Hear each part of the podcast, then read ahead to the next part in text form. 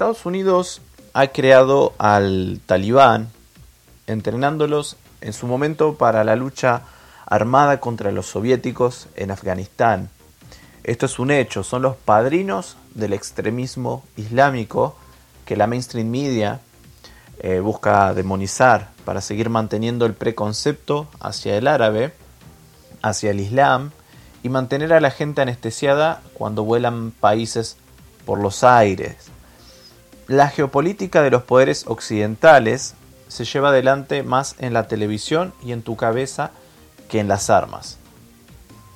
Es raro que la superpotencia que procura enfrentar militarmente a Irán, China y Rusia haya salido corriendo junto con la OTAN, entregando un país en un punto estratégico entre Irán y China, ubicado en el corazón de Irán, China y Rusia, en el medio de estos tres países.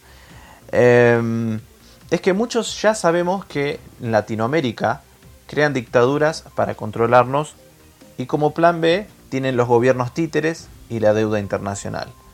En Medio Oriente la herramienta son los grupos rebeldes armados, extremistas, que mantienen un discurso antioccidente, pero no atacan jamás blancos israelíes, y luego le venden petróleo a Estados Unidos, como hacía el ISIS, otro invento de Estados Unidos e Israel.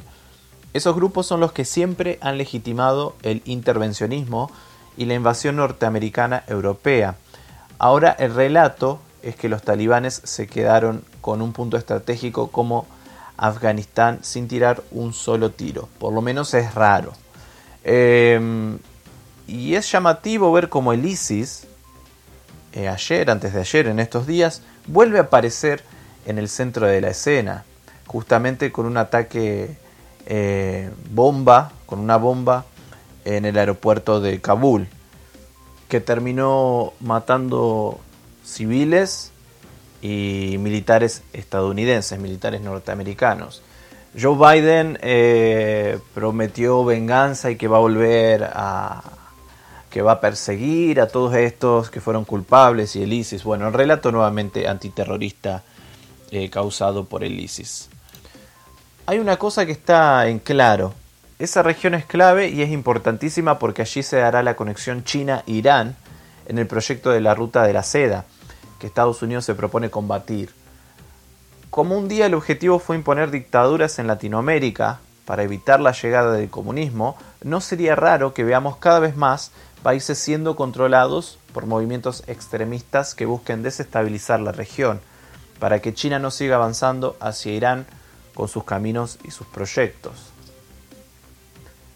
Probablemente los talibanes puedan matar, desestabilizar, combatir, torturar mucho más libremente de lo que podría hacerlo Biden, presidente en jaque por la mitad de un electorado que lo está juzgando desde ideales New Age ficticios, promovidos por la mainstream media, del establishment, y mientras la otra mitad del, del electorado no lo puede ni ver, porque siguen sosteniendo que hubo fraude y siguen apoyando a Trump.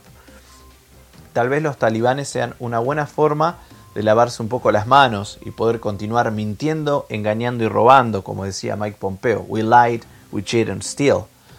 También les recomiendo que escuchen lo que decía Julian Assange sobre la invasión a Afganistán. Creo que vamos a poder entender todo mucho mejor en un tiempo cuando veamos a quienes beneficiaron las decisiones de los talibanes. Llegaron sin tirar un solo tiro y los Estados Unidos le dejaron el armamento, municiones, todo liberado. La inestabilidad de la región beneficia principalmente a los Estados Unidos y perjudica los proyectos de China, como el de la Ruta de la Seda. Muchas de estas cosas son parte de movimientos de una guerra que hoy es híbrida, una guerra no convencional. Bueno gente, espero que les haya resultado interesante. Si quieren, también pueden leer este artículo en el portal de Diálogo Regional, eh, en donde estoy escribiendo. Em, pueden leer otros artículos también en ese portal. Y, ahí les dejo, se los dejo aquí en los detalles del video. En el artículo dejo algunas imágenes, los videos que fui comentando, eh, las palabras de Julian Assange también y algunos otros videos que me parecen interesantes. Les dejo el link aquí en la descripción del video. Recuerden que estamos en Spotify, en Radio Breaker, en varias plataformas de podcast. Y les mando un abrazo a todos. Nos vemos en la próxima.